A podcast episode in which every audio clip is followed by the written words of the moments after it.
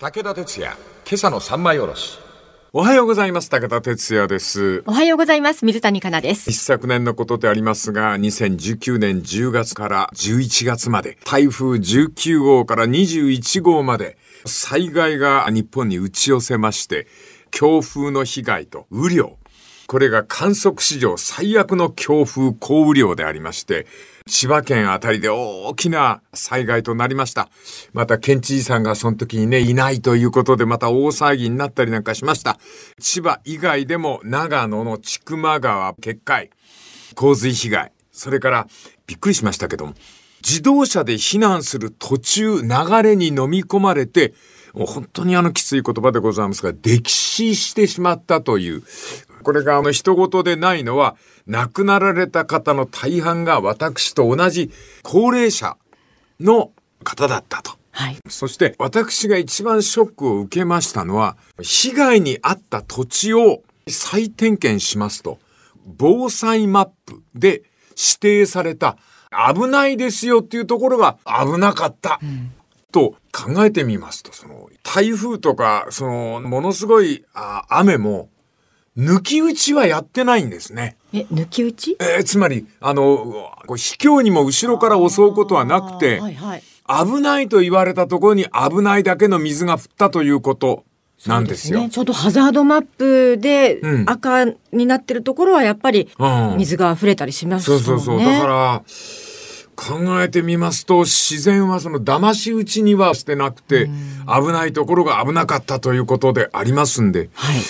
私の胸の中だよかな。はい。ひらめいたのは、この国にはどうも、住んで良いところと、住んではいけないところがあるのではないか。はい。そういう気がしたんですよね。あなたにも前言いましたけども、タブーっていうう意味を示します、禁止の禁、禁煙の禁ですね。あれ、林二つ書きますもんね。はい。林二つ書いといて示すですから、こっから向こう側の林は人間住んじゃダメだよというような風景が一文字になったのかと思いますと、で、ある意味で誠に幸いなことにですよ、皆さん。日本は人口減少、これに拍車がかかったことは間違いありませんで、都道府県、市町村まで行政のあり方を変えて、国の形そのものを変えなければ、日本にこの先、未来は点々点というような言い方ができるという。はい。そこで本屋さん入って目があった本が、この国の畳み方。はい。佐々木信夫さんの提案が書いてあります。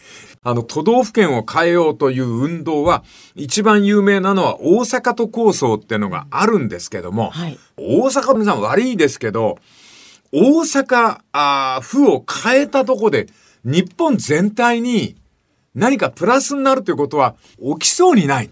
それよりも大阪の皆さん、もうこうなりゃ、日本全部変えちゃった方が、全部。うん。都道府県、はい。いつ頃できたかご存知ですか？えーっと、廃藩置県の後ですよね。そうです、そうです、そうです、はいおっしゃる通り。さすが鋭い。え、そこまでご存知ならばもう言いましょう。廃藩置県、つまり、藩を廃止して県を置くという都道府県の形というのは、明治4年。坂本龍馬が死んで一周期が終わったぐらい。あ、三回期が終わったぐらい。はい。それで都道府県がスタートした。1871年、今から140年前のシステムが都道府県なんですよ。ただし、そこから日本は変わりました。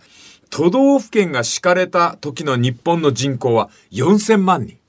4000万人だったんですよ、皆さん。一番人口が多い県はどこだったか。京都、大阪？残念でした。え？新潟県。え、え？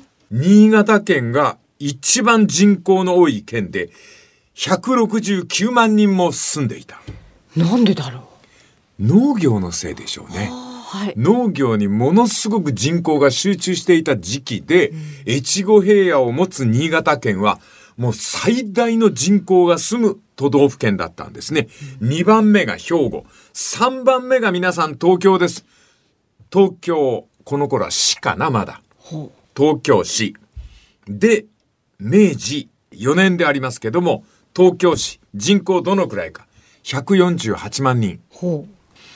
で、東京はその後どうなったかというと、東京都の方は10倍ですね。1400万人。はい。そして日本全体の人口の方は今現状でありますけども、都道府県が置かれた時期に比べると3倍の1億2800万人。で、ちょっといびつなのは、米キャリフォルニア州の面積ぐらいしかないんです、日本は。7割が山林です。はい。人間が住める土地って3割しかないんですよ。そういうことですね。ええはい。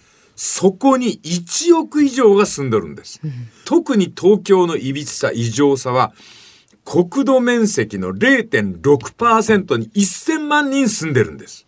ぎゅうぎゅうな感じですね。ぎゅうぎゅうですね。はいだから、都道府県というその行政のシステムが限界に来ていることだけは間違いがないようでありまして、そういう意味で、この国の畳むという考え方を災害からも含めまして考えてみたいと思います。この続きまた明日のまな板の上で。